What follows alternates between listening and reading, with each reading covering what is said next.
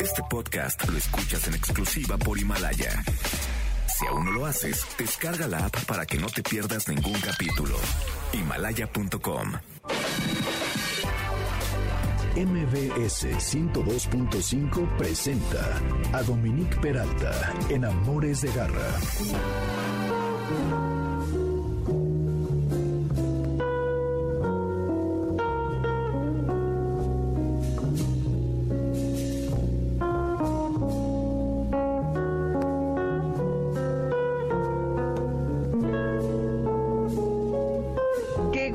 Sintonizan Amores de Garra, el único programa que es todo perro y todo gato siempre. Esto que estamos escuchando es Pat Metheny, The Bat, a propósito del programa buenísimo que tenemos el día de hoy, que he de decirles que además de que somos todo perro y todo gato, hoy también somos todo murciélago. Ya verán por qué. Y tengo a una verdadera estrella del mundo de la conservación, que es el doctor Rodrigo Medellín, que se dedica, entre otros mamíferos, a los murciélagos, y vamos a hablar con él acerca del tequila, del mezcal, de estos que son bat friendly, amigables con los murciélagos, para que mañana que sea del padre no solo brinden por su papá, sino por estos animales. Ya verán por qué. La paternidad además tiene muchas formas y la increíble Valeria Villa, terapeuta y divulgadora extraordinaria, nos va a contar acerca de este peculiar vínculo entre perros y hombres. Y la procuradora de la PAOT, Mariana Boy, les tiene una gran propuesta en torno a la adopción de animales y a no abandonarlos en esta pandemia. Eh, soy Dominique Peralta, esto es el 102 2.5 FM. Esto es Amores de Garra y acuérdense el hashtag MBS siempre contigo en casa.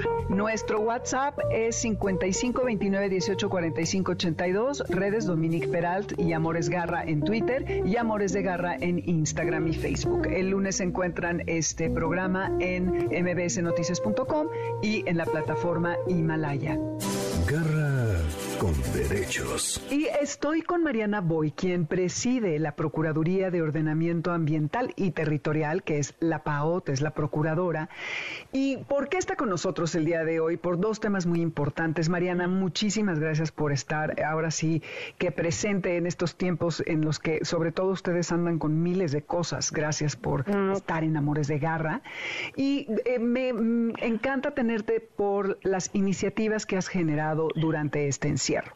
Eh, una de la cual van a tener la primicia, Garra Escuchas, y la otra, que es de la que primero vamos a hablar, es acerca de cómo eh, se organizó la PAOT para juntar a todo un grupo de veterinarios, los que se quisieran sumar, para que no se desatendiera a las mascotas durante la epidemia. Entonces, ¿cómo surge esto, Mariana?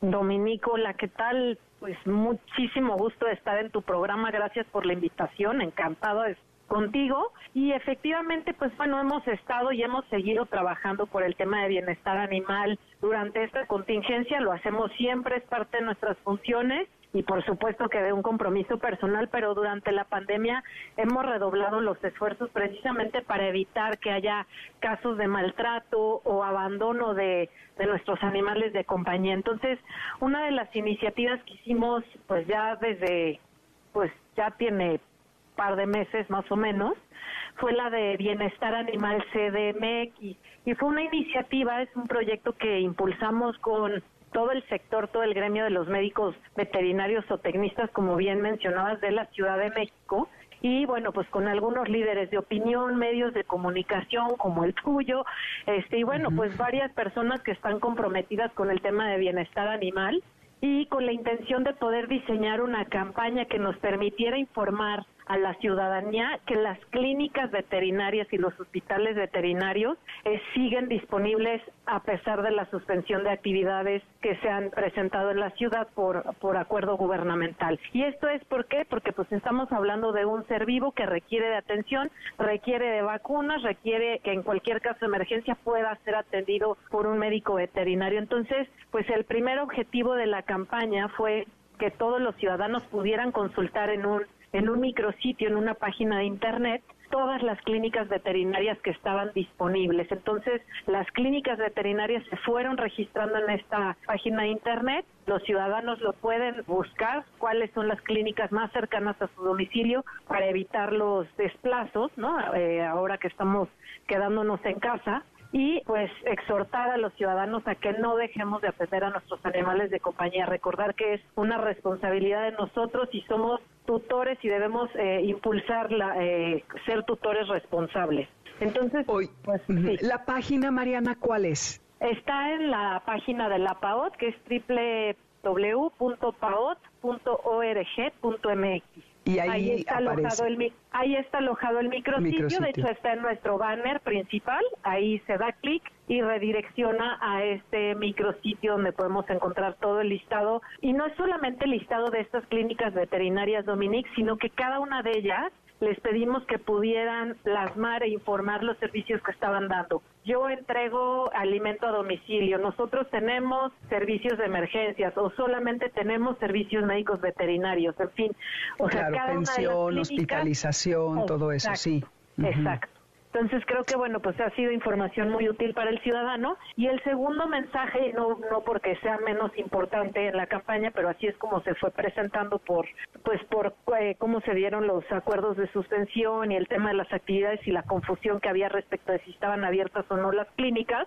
El segundo mensaje que dimos en la campaña fue el de no abandonar a los animales de compañía. Hubo un momento muy crítico durante estos meses pasados donde hubo mucha confusión respecto de si los animales de compañía contagiaban o no contagiaban. Entonces nos dimos a la tarea con todo este grupo de expertos de informar a la ciudadanía que número uno hay que consultar fuentes oficiales y esto es la Organización Mundial de la Salud, que muy puntualmente en reiteradas ocasiones ha dicho que los animales de compañía no contagian el COVID-19. Entonces, eso en primer lugar. Y en segundo, pues exhortar y pedir a los ciudadanos que no abandonemos a nuestros animales de compañía en esta emergencia sanitaria, pues hay que recordar, como lo hemos dicho siempre, que los animales de compañía son una responsabilidad y un compromiso por vida. No son juguetes, no es un compromiso temporal, es un es un compromiso para toda pues la vida del animal que esté con nosotros y pues es nuestra responsabilidad atenderlos y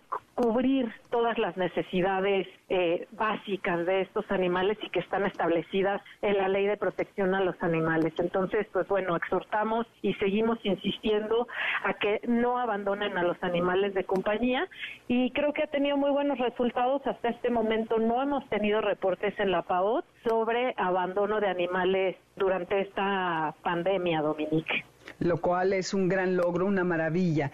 Y sí, qué bueno, porque con toda la falsa información que ha circulado de que sí, sí contagian, sí no contagian, incluso aquí hicimos uno o dos programas especiales, ya se dijo que estos animales tienen su propio coronavirus, cuya cepa no eh, afecta al, humano, entonces que no hay que preocuparse por ello, pero sí atenderlos en todo momento.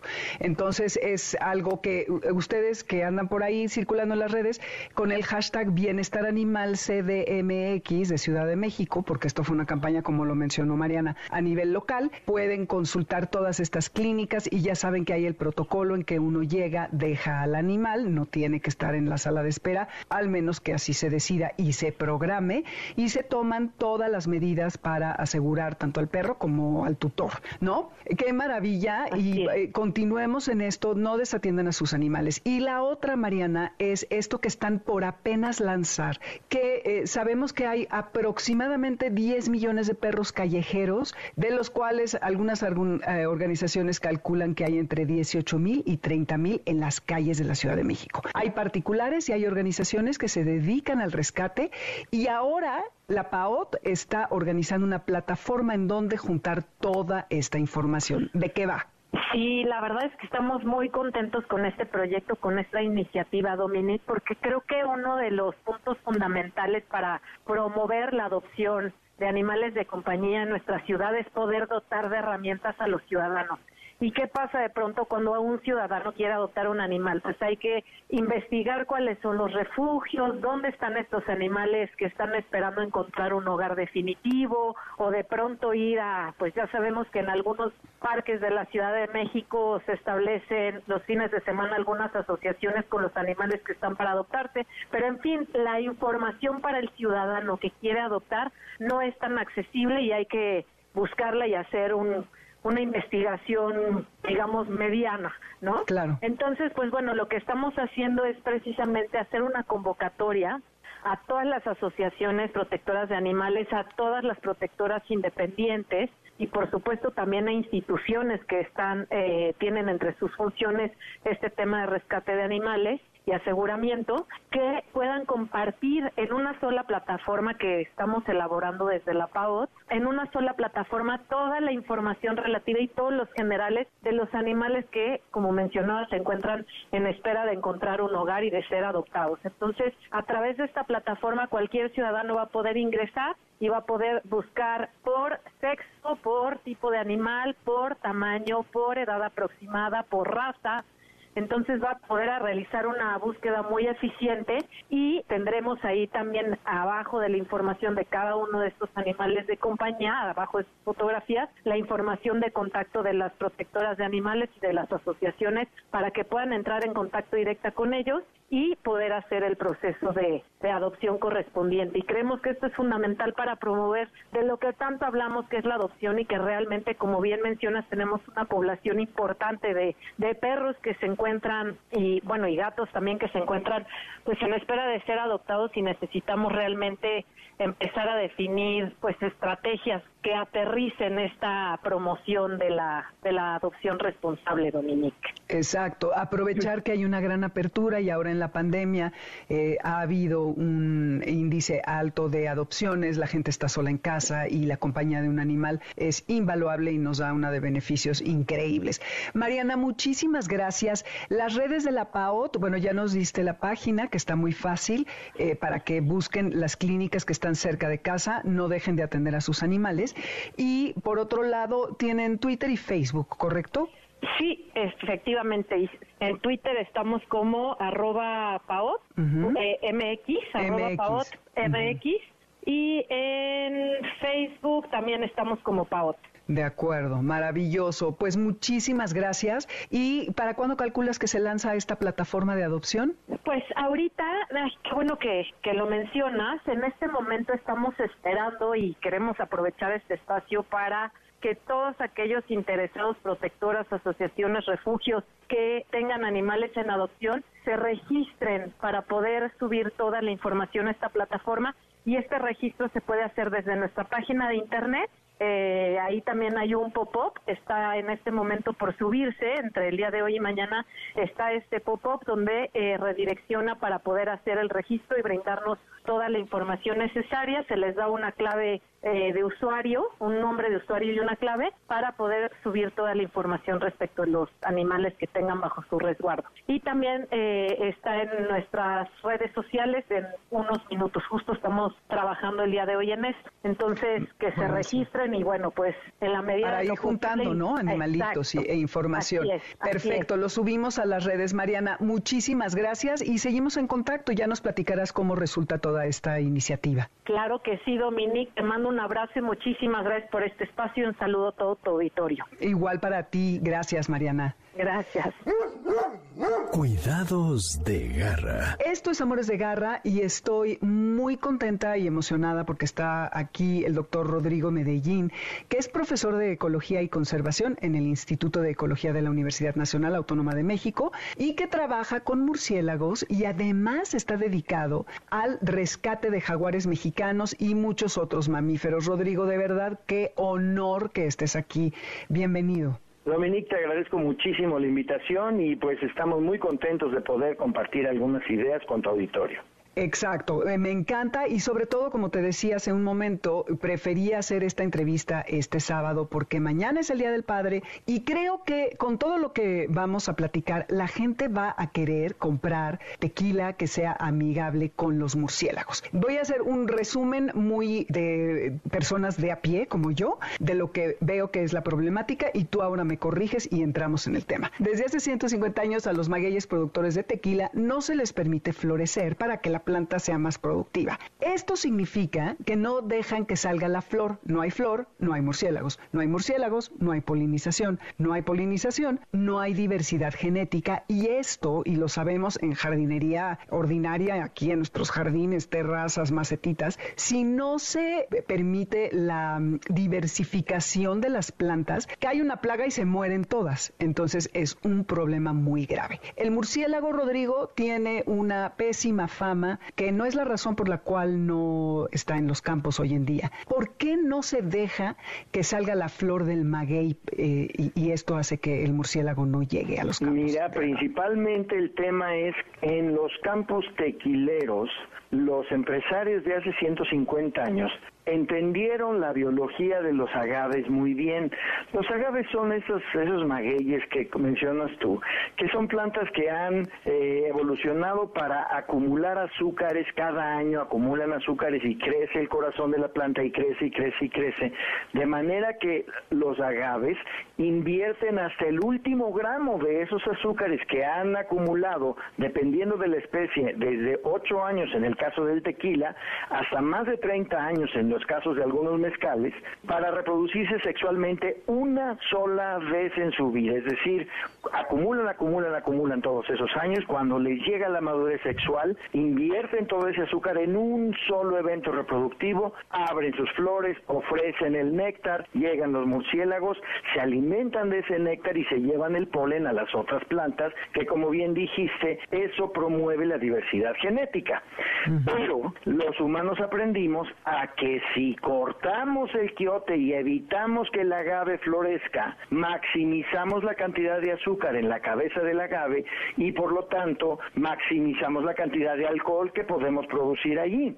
Entonces lo que están haciendo es utilizar los hijuelos, los agavitos chiquitos que crecen abajo de la planta madre, que son plantas clonales, son copias genéticas idénticas de la planta madre, y esos son lo que utilizan para replantar los campos y replantar los campos y otra vez y otra vez, y cada vez que lo hacen, cada ocho años, pues pierden diversidad genética. Esa es la tragedia que ha acompañado al tequila durante 150 años. Claro, pero eh, vivimos en un mundo en donde el dinero es el que decide, ¿no? Y la productividad y la industrialización, que no está mal, pero se puede ser responsable con el medio ambiente, que además es el que nos brinda estas maravillas, como estos agaves para poder tener tequila. ¿Cuántas hectáreas se necesitan para alimentar a cuántos murciélagos? Mira, nosotros hemos hecho los cálculos de manera que nosotros a las empresas tequileras que quieren entrar a este programa de tequilas y mezcales Bat Friendly, les pedimos que dejen el 5% de los agaves para que florezcan y el otro 95% lo usen para su tequila. Si lo proyectamos eso a una hectárea, en una hectárea hay más o menos 4.500 plantas de agave.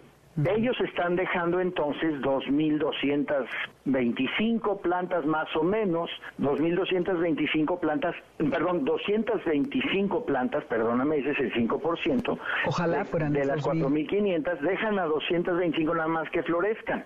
Esas 225 por hectárea le dan de comer más o menos a 100 murciélagos por hectárea por día. Y esa es una, una gran ayuda a los murciélagos que necesitan ese néctar para llevar a cabo su migración. Ok, ¿y tú cuando te diste cuenta del impacto que esta eh, explotación había tenido, eh, qué es lo que hiciste? ¿A quién te acercaste y cómo iniciaste esto? Que Garra Escuchas tienen que saber que hay una etiqueta que distingue a los tequilas que son eh, ambientalmente, lo podríamos decir así, quizá ecológicamente o murciélagamente responsables, que se llama Bat Friendly. Está muy padre la etiqueta además. Entonces, ¿cómo, cómo hiciste y hace cuánto tiempo iniciaste? Porque esto no es de ahorita, llevas años con esto. Llevamos años con esto y fíjate que, bueno, tú has de saber que yo empecé a trabajar con murciélagos desde que era yo un chavito. O sea, yo empecé con los 13 años. Llegó el primer murciélago a mis manos, ¿no? Y ya de ahí no volví a ver para atrás. Bueno, más o menos en los noventas, 91, 92 por allí, ya nos dimos cuenta de que efectivamente los agaves están asociados, vinculados por más de 10 millones de años con los murciélagos y dependen de los murciélagos para su polinización. Hicimos la conexión con algunos amigos y entonces la conexión entre que murciélagos y agaves y eso quiere decir que el tequila se lo debemos a los murciélagos y entonces en 1994 con un par de colegas fuimos a Guadalajara a reunir reunirnos con el Consejo Regulador del Tequila a explicarles que tenían que empezar a invertir en sus aliados, sus socios, los murciélagos, por medio de dejar un porcentaje pequeño de las plantas a que florecieran. Eh, la gente del Consejo Regulador del Tequila fueron muy amables, nos recibieron, nos oyeron, nos mostraron, etcétera. Les dieron el avión. Oiga, pues qué bonito proyecto, eh, gracias por venir. Adiós, se acabó. Sí, obvio. Luego, en 2002 o 2003 por ahí, apareció un artículo científico que demostraba que hoy por hoy más de 160 millones de plantas de agave tequilana, el agave que se usa para el tequila, son clones de dos individuos. Es decir, No, dos. dos nada más. Han perdido ya pues el 98% de la diversidad genética, ¿no? Órale, ajá, es muchísimo, Entonces, es, es grave. Claro, y eso pues obviamente me impulsó a volver a tocar la puerta y a decir, a ver, miren, de lo único que se trata es de que ustedes inviertan un poquito para recuperar su diversidad genética. Si no lo hacen así, cualquier enfermedad que le pegue a uno de esos agaves les va a pegar a todos, porque todos son idénticos, genéticamente son iguales. No estén jugando con fuego, no quieren que eso les pase. Oiga, qué bonito proyecto, muchísimas gracias por venir. No nos llamen, nosotros le llamamos. Sí, Y- claro, no inventes. Rin, chin, chin, se acabó. Luego, en 2013, y estaba yo cenando con una gran amiga mía que me dijo, tú lo que tienes que hacer es conocer a un hombre de la industria del tequila que está comprometido 100% con hacer la industria socialmente responsable y amigable con el medio ambiente. Y me presentó a David Suro, que es el presidente de una organización que se llama Tequila Interchange Project, que está precisamente dedicada a hacer estas dos cosas, socialmente responsable, porque los pobres gimadores no saben la vida que se llevan, y amigable con el medio ambiente por el tema de los murciélagos. Unimos fuerzas, David y yo, y por eso el holograma de, de Bat Friendly lleva el logo de la UNAM y el logo del Tequila Interchange Project. Entonces David me abrió la puerta con los productores de tequila, los más responsables de las casas más tradicionales que llevan cinco o seis generaciones de productores de tequila, y ellos se encantaron y dijeron, no, bueno, claro, esto es exactamente lo que hemos estado diciendo durante años y nadie nos ha hecho caso. Entonces empezamos a trabajar y para 2016 ya lanzamos la primera oleada de más de 300 mil botellas de tequilas y mezcales Bat Friendly, que 300 mil botellas se oye mucho, Dominique, pero tristemente pues es un porcentaje muy pequeño porque son más de 300 millones de litros Uf. de tequila que se producen cada año en este país. Y de eso nada más 300 mil son amigables con los murciélagos. Y cada año estamos luchando por volver a producir y buscar productores y nuevas marcas, etcétera. Y ahorita en este momento estamos en un impas, quiero decirte, por el precio tan exorbitante del agave. Cuando empe- echamos a andar nosotros, el agave estaba por allí de 3 pesos el kilo de cabeza de agave. Hoy está en 25 pesos el kilo de cabeza de agave. Entonces, algunos productores de tequila Bad Friendly me dijeron, ¿sabes qué? Está durísimo para que nosotros ahorita soltemos, porque dejar 100 plantas en una hectárea, pues equivale a perder 100 mil pesos, 200 Claro. mil pesos, una cosa Sí, así. y estas marcas deben ser chiquitas, no no deben de ser las grandes este, Exactamente, son ¿no? chicas y medianas y que conste que estamos abiertos a que los grandes también le entren, pero que tenemos que verificar que estén permitiendo que el, el porcentaje de los agaves florezca, que los murciélagos estén visitando, que las semillas resultantes las usen para replantar los campos, todo eso, ¿no? Estamos abiertos a que sausa, cuervo, herradura, patrón, el que sea. Si ellos quieren, que se apeguen a las reglas y son bienvenidos. ¿Y se han acercado a ti o tú te has acercado a ellos? Pues mira, hasta ahorita tenemos muchos que se han acercado a nosotros principalmente. Los primeros nosotros nos acercamos, David y yo, y luego se han seguido acercando productores de tequila y de mezcal. En una ocasión, una de estas grandes empresas, de las grandototas, se acercó.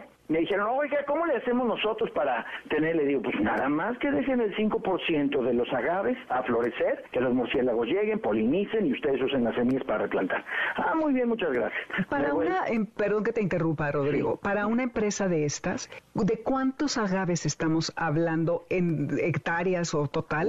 ¿Y cuántos, el 5% como cuánto, así, un ojo de buen cubero, cuánto representaría para una gran dotota de estas? Si ellos dedicaran el 5% de toda la producción de una de las cuatro grandes, para no decir marcas, de una de las cuatro grandes, estamos hablando de muchos millones de agaves. Es decir, estamos hablando, yo calculo a ojo de buen cubero, de alrededor de uno a dos millones de, de cabezas de agaves. Wow, eso sí haría una diferencia impresionante en el ambiente. Y te voy a decir quién está haciendo la diferencia.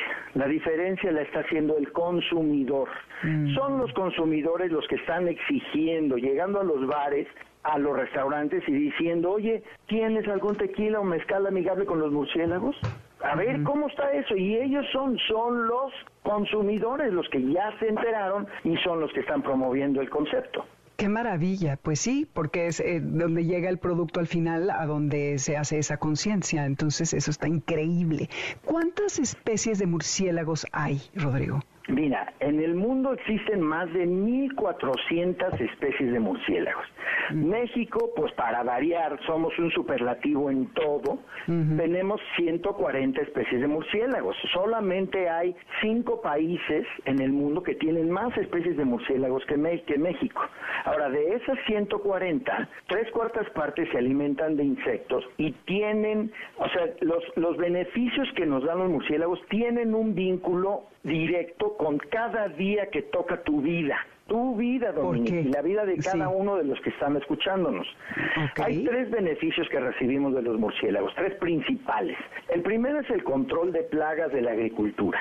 Entonces, si hoy te comiste un tamalito en la mañana o a mediodía te echaste unos taquitos, llevas una camiseta de algodón, te comiste un arroz, un chilito en, relleno, lo que sea, ya estás conectada con los murciélagos, porque los murciélagos son los más importantes controladores de plagas del maíz, del arroz, del algodón, del frijol, ta ta ta ta ta ta ta ta. ta. Primer beneficio. Segundo beneficio, si te gustan las pitayas, los zapotes negros, los zapotes blancos, los chicos zapotes, los manches, las ciruelas esas mexicanas del huesote, y hay cientos de otras plantas más, esas se las debemos a que los murciélagos han dispersado sus semillas durante millones de años. Los murciélagos se alimentan de fruta, son importantísimos para regar las semillas de todas estas plantas que sí, hoy por hoy dependen de los productores que siembran hectáreas y hectáreas de chico zapote y el chico zapote nos llega a, las, a los mercados. Pero gracias a los murciélagos tenemos el chico zapote, para empezar. Y luego también ellos mismos, esos murciélagos que comen fruta, nosotros lo hemos demostrado y lo hemos publicado varias veces, son los responsables de la regeneración de las selvas. Tú sabes que nuestro país ha perdido la gran mayoría de sus selvas, no podemos perder una hectárea más. Bueno, la selva tiene sus propios mecanismos de regeneración, que son los murciélagos regando semillas. Los murciélagos dispersan entre 2 y 5 semillas por metro cuadrado por noche. Échate esa. Órale, wow. Mientras que los pájaros, que son los que vemos nosotros, dispersan entre media y una semilla por metro cuadrado por día. O sea, cinco veces menos. poco eficientes los pajaritos, ¿eh? Pues son muy bonitos y lo que sea, pero pues la verdad es que comparado con los murciélagos, nada que ver. Y eso quiere decir que cuando el gobierno manda al, ejército a sembrar arbolitos y quién sabe qué, se ve muy bonito el político ahí sembrando el arbolito, pero ese arbolito se va a morir en un mes. Así es. Y además es carísimo mandar al ejército a sembrar esos árboles. En cambio, si dejarse a los murciélagos que lo hicieran, se acabó el problema. Los murciélagos lo hacen de a gratis con tal de que los dejemos en paz. Y felices de la vida, sí, porque a eso se han dedicado miles de años. Sí, y el tercer beneficio que recibimos es la polinización que no se reduce nada más al agave. Si tú visualizas un desierto mexicano con esos cactos gigantescos, columnares, hermosos, majestuosos, los todos los cactos columnares son polinizados por murciélagos. Fíjate. a tu auditorio que vive en la zona maya La ceiba, uno de los árboles más majestuosos que vive en el mundo, es polinizada por murciélagos. Mira, Qué poco sabemos. Oye, Rodrigo, si alguien quiere saber un poco más de esto, ¿tienes alguna publicación donde pueden podemos leer acerca de esto? Mira, pueden visitar mi sitio web del Instituto de Ecología de la UNAM, Rodrigo Medellín, Instituto de Ecología, y ahí van a encontrar muchos recursos, muchas publicaciones. Tenemos además una página que se llama Bioconciencia, donde tenemos materiales de educación ambiental completamente gratuitos para quien quiera bajarlos sobre murciélagos, hablamos de libros de cuentos para niños, niños de entre 6 y 10 años, sobre murciélagos que comen fruta, que comen insectos, que comen, que migran, que comen polen y néctar, etcétera. Y además está, por supuesto, el sitio web del el programa Bat Friendly, que se llama batfriendly.org. En todos esos lugares van a encontrar mucha información. Si me quieren seguir en redes, estoy en Instagram, me dicen Batman Medellín, y este y en YouTube tengo un canal donde yo subo cada lunes un video de tres minutos sobre una especie diferente de murciélago del mundo. Ahorita tengo ya 200 más de 200 especies, son tres minutos cada una, nada más para que se den una vueltita y vean lo verdaderamente asombrosos que son, lo diversos que son, lo importantes que son para nuestra vida diaria y para todos los ecosistemas. No, qué maravilla, porque esa es una manera de familiarizarnos y de saber que los tenemos que cuidar. Y bueno, ahora que mañana es el Día del Padre, pasamos a la parte banal. No voy a hacer ningún comercial porque no podemos decir marcas, pero yo que estoy oyendo este programa, bueno, ahorita visito en línea estas tiendas de alcohol o de donde yo compre y cómo busco eh, la etiqueta, o sea, cómo pongo tequilas eh, bat friendly, así los encuentro. Desafortunadamente las, eh, las tiendas de alcohol no, no tienen la etiqueta que diga estos tequilas son bad friendly. Lo que tendrías que hacer es meterte a la página de badfriendly.org y ahí tenemos las listas de las marcas. que están incorporadas al programa. Ok, perfecto. Entonces, pero cualquiera podemos llegar a estas tiendas y es muy probable que encontremos. Ah, leí algunas y son este, más o menos populares, algunas, este, y sí podemos encontrar para mañana brindar con papá Correcto. Definitivamente, agradecerles a los murciélagos y por supuesto a los papás, pero el primer trago que sea la salud de los murciélagos que han sido tan maltratados, especialmente en esta época del COVID, han sido muy golpeados y son representantes de muchos beneficios. Vamos a levantar nuestro vaso y brindar por la salud de los murciélagos. Ay, me encanta, sí, qué padre. Está increíble, Rodrigo, qué valiosa tu, tu aportación. A cuatro años de distancia de este programa del Tequila Bat Friendly. Eh, tienes, ¿Estás satisfecho? ¿Te falta mucho? ¿Cuántas hectáreas has salvado de agaves para que sean, eh, dejen que salga su flor? Pues mira, yo realmente nunca voy a, ser, voy a estar satisfecho. Hemos tenido grandes éxitos. Ya el programa está muy bien enraizado. Las empresas están comprometidas y cada vez son más empresas. Tenemos muchas asignaturas pendientes, pero vamos creciendo a un ritmo muy adecuado y estoy estoy convencido de que dentro de cinco o seis años este va a ser el estándar de la industria que así sea. Y aquí todos los que te escuchamos nos vamos a abocar a consumir únicamente tequilas y mezcales bat friendly, Rodrigo. Me encanta la idea, Dominique, qué gustazo. Al contrario, ya te invitaremos para que luego nos platiques de otros mamíferos y sigamos también con el tema de los murciélagos. ya nos dio sus redes, ya las subiremos y mil, mil gracias por estar por aquí. Con mucho gusto, un abrazo y un saludo a tu auditorio. Igual para ti, gracias. Cuídate, chao. Cuídate, gracias, Rodrigo. Nos vamos rapidísimo a un corte eh, con Hamish Anderson y esto que se llama You.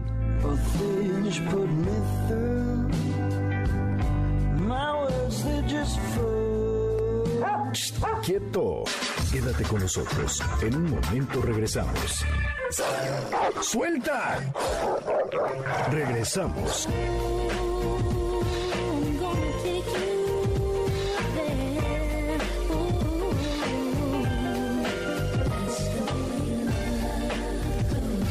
Así es como va el amor, dice Janet Jackson. Así es como va el amor en Amores de Garra. Soy Dominique Peralta. Esto es el 102.5 FM. MBS contigo en casa. En Spotify tenemos la lista con la música. Van a Dominique Peralta y buscan la lista que se llama Amores de Garra. Aquí seguimos. Acuérdense que eh, mañana MBS tiene para el Día del Padre un súper regalo para los radioescuchas con la novia de México, Angélica María. Así que estén al pendiente. Garra Cultura aquí seguimos en Amores de Garra, ahora con la gran Valeria Villa, que seguramente si ustedes siguen redes, eh, sobre todo en Twitter, puedan encontrar una cuenta maravillosa que, bueno, desafortunadamente le acaban de, hackear, pero está como Vale Villa G. Ahorita nos dice si va a continuar así, mi querida Vale, quien es terapeuta, autora de libros, conferencista y que tiene una especialidad en psicoanálisis relacional. Vale, qué gusto tenerte aquí. ¿Cómo estás? Hola, feliz de la vida de escuchar escucharte y de estar con ustedes en Amores de Garradomi. Ya, ya los extrañaba. Eso, nosotros a ti más. Oye, ¿qué onda con tu cuenta? Yo creo que ya estoy por recuperarla. Eh, ha sido todo un proceso complicado, pero ya yo, yo creo que va a seguir siendo Vale Villaje. Espero recuperarla tal y como era. Este y sí, ya está. Yo creo que en unas 48 horas ya la voy a volver a, tener. A activar. Pues sí, para tengan que cuidado con sus tengan cuidado con sus passwords. Este, esa es mi, la moraleja hay que tener mucho cuidado, no poner el mismo en 27 lugares, este, o sea, sí de veras hay que tener cuidado con los passwords, porque hay mucha gente que trabaja para hackear cuentas de banco, cuentas de Twitter que tienen followers que ellos necesitan, en fin. Exactamente, estamos más vulnerables que nunca, así que seamos creativos con las contraseñas. Exacto, sí. Así es. Pues bueno, mis queridos Garra Escucha, esta conversación está teniendo lugar a propósito del Día del Padre y los vínculos que establecemos con nuestros animales, sobre todo en el caso de los hombres. Este tema del famoso perrijo, que ya saben que no es algo que yo esté muy a favor de ello, pero sucede y sucede todo el tiempo. Entonces, Vale es la persona perfecta para hablar de estos vínculos, porque está claro que amamos a los perros y a los gatos, porque son leales, nos reconfortan y nos dan amor ilimitado. ¿Tú crees, Vale, que los queremos más que a las personas que son importantes en nuestras vidas? Pues yo creo que depende de un montón de circunstancias del ciclo de vida. Depende mucho, ¿no? De tu edad, depende mucho si tienes hijos biológicos o no, depende de la edad de tus hijos si es que los tienes. En general, fíjate, una cosa que es interesante respecto de la paternidad, ¿no? Pensando que los hombres también puedan llegar a sentir este amor de papá hacia un perro. La paternidad es muy diferente de la maternidad. Dicen muchos textos que el hijo es el que elige al padre porque el padre no puede decidir tener un hijo, se necesita una mujer para tener un hijo, ¿no? Un hijo biológico. Entonces, en ese sentido, digamos que el vínculo que puede establecer un varón con un perro, con una mascota, con un perro, es como más al revés, o sea, es un poco más como que el perro tiene que encantar de alguna manera al dueño. Quizá aunque suene estereotipado, porque hay muchos tipos de hombres y muchos tipos de mujeres, a las mujeres se nos da más natural este sentimiento de ternura, proteger, cuidar, etcétera, ¿no? Y en, y en los hombres, pues sí, o sea, también se puede llegar a dar. Aunque te voy a decir que creo que hay un fenómeno interesante y es que así como los, los varones hoy están postergando la paternidad, mucho más que en otras épocas, no tanto porque no quieran ser papás, sino porque asocian la paternidad con frustraciones, con responsabilidades, piensan que hasta que tengan resuelto lo económico y su estatus social van a poder ser padres. Y hay muchos hombres jóvenes que quizá decidieron que no van a ser padres de un niño o de una niña, que también están dudando de tener perro, o sea, que también consideran que es un compromiso brutal tener un perro. Entonces, también hay muchos hombres que están prefiriendo adoptar gatos por ejemplo, ¿no? Que los gatos también son muy cariñosos y también son adorables, pero son bastante más autónomos. O sea, los perros tienen como una indefensión emocional, ¿no? Que los caracteriza y que hace que nos conectemos con nuestra propia indefensión emocional. Entonces, en ese sentido, creo que para, para un hombre, amar a un perro es aceptar su indefensión emocional y es como darse chance de acceder a sentimientos como la vulnerabilidad, la ternura, la honestidad, Estábamos ahorita platicando de, esta serie que se llama Afterlife, que está en Netflix, que protagoniza Ricky Gervais, en donde él elabora un duelo, en buena medida gracias a su perra pastora alemán, que no me acuerdo cómo se llama. Es una perra, una pastora preciosa, preciosa. negra. Preciosa. Podría ser novia de Ned, ¿eh? Sí, podría ser novia de Ned. Pero Ned es el pastor alemán de Vale, para que los que no sepan. sí, es una preciosa, podría ser novia de Ned. Y ella lo, lo ayuda muchísimo en el duelo, lo ayuda a transitar la tristeza, lo ayuda a reconectar con la vida. Entonces, o sea, tu pregunta original es, ¿puede quererse más a un animal que a los seres humanos? Definitivamente sí. Definitivamente. Y es que te la hago, perdón que te interrumpa, porque fíjate que hace cuatro años perdí a una de mis muchas perras que he perdido, que amaba, y lloraba incontrolablemente y mi mamá me llamó en ese momento y me hizo un comentario que te juro que me desconcertó muchísimo, porque me dijo, ay, mijita, espero que el día que yo me muera me llores así. Yo dije, bueno, pero, pero, ¿qué, qué me quiere decir? Estoy que no puedo con mi tristeza y me avienta esa y dije, tómala, ¿no? Órale. Sí, estuvo un poco fuerte. Pero te voy a decir una cosa, yo creo que no hay una regla moral, ni emocional, ni ética, ni en ningún nivel que diga que uno tendría que querer más a los seres humanos. O sea, por supuesto. Quizá lo que sí puede ser como un poco, no sé, como desconcertante, es gente que adora a los animales y es muy mala onda con las personas, ¿no? O sea, que son misántropos y que son defensores de animales porque se decepcionaron mucho de los de los seres humanos. Ahora, la neta, cuando tienes un perro, pues convives con el perro, le hablas al perro, este, el perro no te contesta, pero te contesta un poco con la mirada, o sea, porque los perros tienen alma, o sea, es muy evidente el alma, ¿no? Del perro, es muy evidente, o sea, que si pudiera te hablaría, pero te, te, habla de muchas maneras. Y no, o sea, no es como, digo, nunca se me había ocurrido pensar si lloraría más el día que mi mamá muriera o el día que Ned se muera, que espero que falten muchísimos años. Muchísimo pero debe ser un dolor inenarrable. ¿Qué es lo que dice Ricky Gervais? Porque en una relación humana hay claroscuros, muchísimos claroscuros, ¿no? Hay momentos en donde estás cerca, momentos en donde te enojas, momentos donde te sientes abandonada por tu madre o por tu padre, ¿no? Y la verdad que un perro es pura alegría. Sí, es parejo. A lo mejor te desespera un día que está ladrando mucho, que se te está jalando en la eh, correa, que tienes un incidente en el parque con algunos perros, que hay algo de violencia, en fin. Pero eso es pasajero muy pronto. Entonces, sí, eso es una gran observación de los claroscuros, porque al contrastar la relación humana con animal, eso pesa mucho. Y bueno, siempre decir que el mejor amigo del hombre es el perro, en estos momentos en la sociedad en la que vivimos, algo que ha cobrado una gran importancia. Ya el mismo Charles de Gaulle en su momento dijo que entre más conozco a los hombres, más quiero a mi perro. Y pues eh, hay este tema, ¿vale? De que muchos hombres son muy reacios a buscar ayuda cuando, como tú bien decías, transitan por momentos difíciles. Entonces, estas características que asociamos con lo masculino, como el estoicismo, la fuerza, la solidez, la independencia, en fin, ¿tú crees que justamente los perros se vuelven importantes porque abren esas capas de, esa parte reacia para vulnerarse a nivel emocional? Sí, los varones se enferman muchísimo, hacen muchísimos cuadros psicosomáticos porque son incapaces de hablar y son incapaces de aceptar que son vulnerables o que están tristes.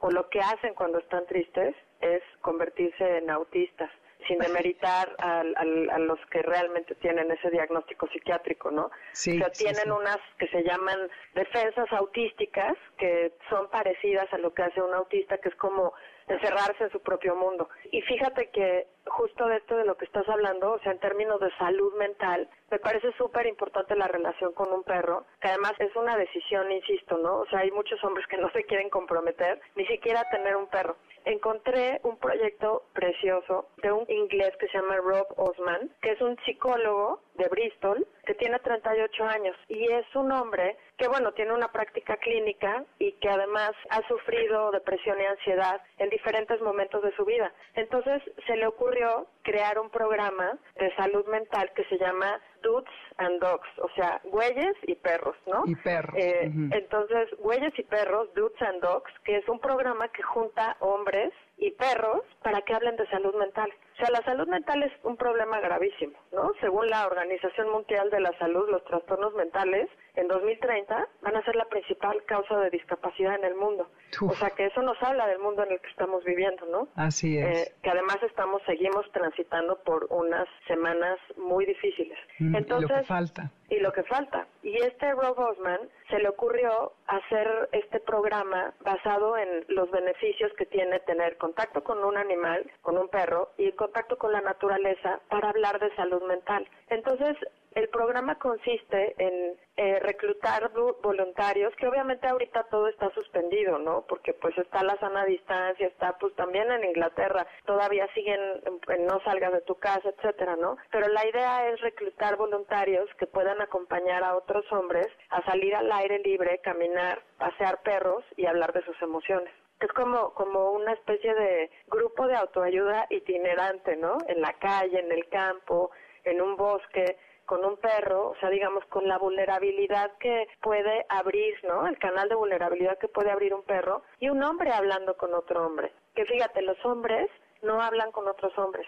A veces hablan con sus mujeres, si tienen una buena relación. A veces hablan con sus amigas. Pero hombres hablando con hombres es dificilísimo. Entonces, este hombre, Rob Osman, dice que hablar realmente ayuda. O sea, que, que hablar es algo que, que pues es el principio de la terapia, ¿no? Y da un dato escalofriante. Dice que el 40% de los hombres jamás va a hablar con nadie de su salud mental.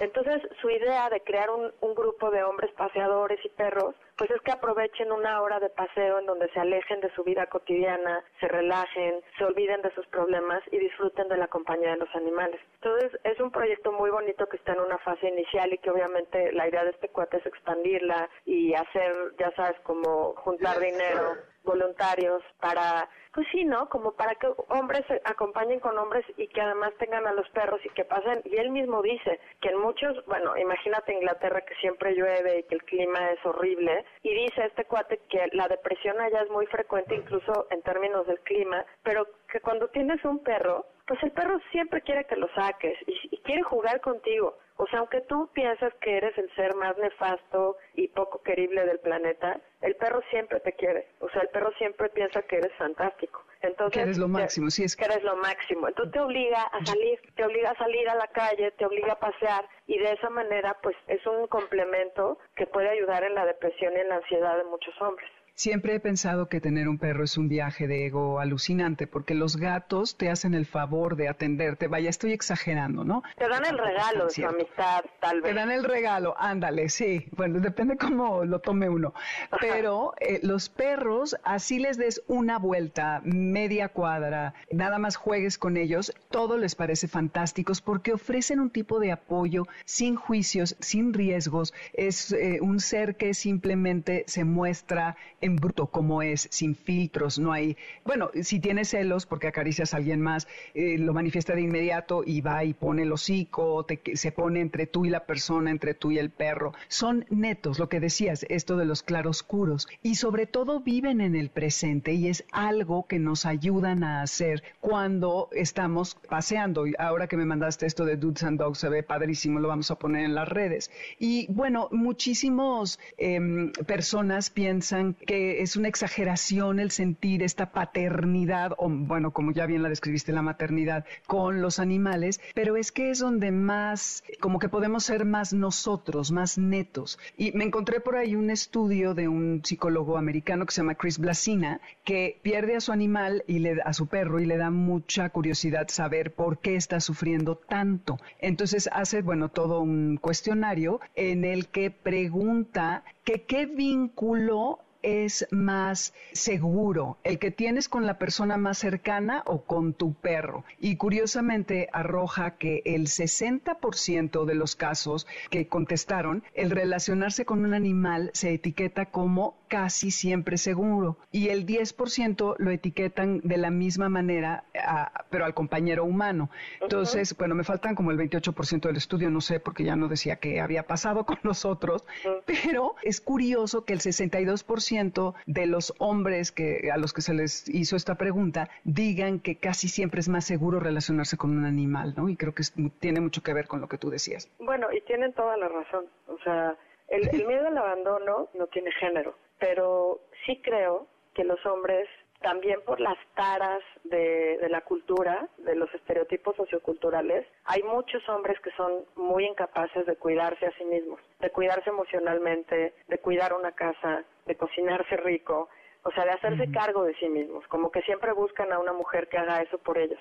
Y entonces el miedo al abandono puede ser muy intenso en muchos varones, también en mujeres, pero estamos hablando de hombres. Y la verdad es que un perro nunca te va a abandonar, nunca. Al contrario, el que abandona es uno. Claro, los que abandonan a los animales en situaciones límite, difíciles o lo que sea, son, son algunos dueños, ¿no? Hay, Los varones abandonan a sus hijos en mucha más eh, proporción que mujeres que abandonen a sus mujeres. hijos. Los varones tienden más a abandonar, tienden más a irse porque el, el, varón elige ser padre y la mujer a veces no, o sea, la mujer a veces se ve como atrapada también en esta expectativa de que tiene que ser mamá, pero yo creo que eso es lo que hace tan bonita esa relación. El perro nunca te va a abandonar, entonces ese miedo al abandono que es como tan típico de, la, de nuestra humanidad y, y que además es una realidad. Cualquier relación de amistad, de amor, filial, con la madre o con el padre, que uno abandone o que uno maltrate, se puede terminar. Uno la puede terminar o del otro lado te pueden decir, ahí te ves, siempre. O sea, eso es, eso es una realidad con la que hay que existir. Y los perros no, los perros nunca te van a abandonar. Entonces, claro que es el vínculo más seguro que uno puede tener.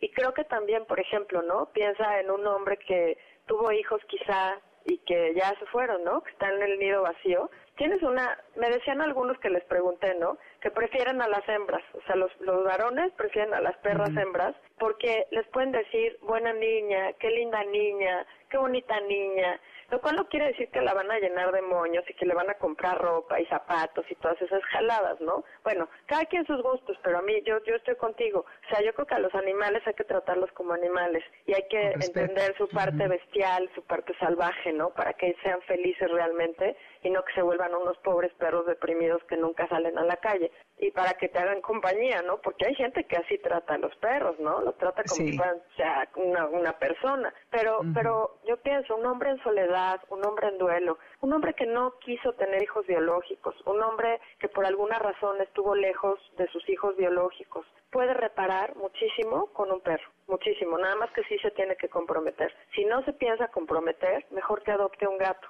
O sea, porque un perro sí implica un compromiso grande aunque sea un perrito chiquito, ¿no? O sea, los perritos chiquitos tienen pues menos energía en general, hay unos que sí tienen también mucha, pero pues es un compromiso, es un compromiso emocional, es un compromiso con su salud, con su felicidad. Y a cambio, pues ellos te van a conectar todos los días, como dijiste, Domi, con, con la capacidad de estar en el momento presente, con la capacidad de ser feliz cuando sales a la calle, como si fuera la primera vez que sales a la calle, y te conectan con la alegría todo el tiempo y te conectan con tu capacidad de dar, con tu capacidad de ser generoso, porque ellos son generosos eh, de manera natural. Entonces, hay un montón de virtudes humanas que se pueden desarrollar en la relación con un perro.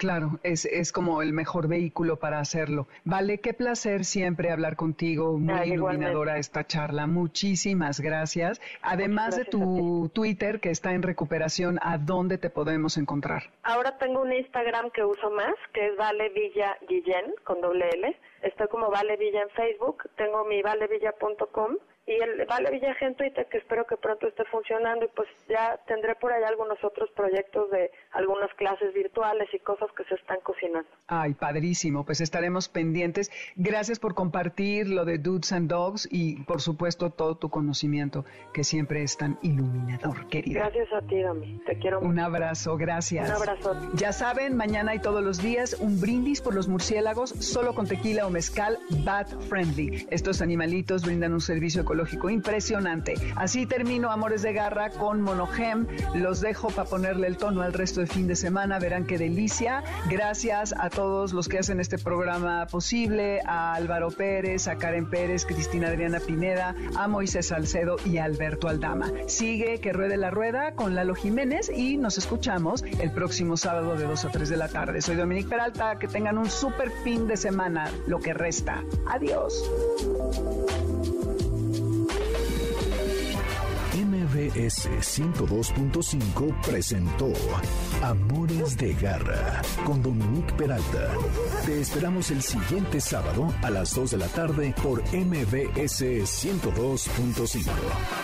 Este podcast lo escuchas en exclusiva por Himalaya. Si aún no lo haces, descarga la app para que no te pierdas ningún capítulo. Himalaya.com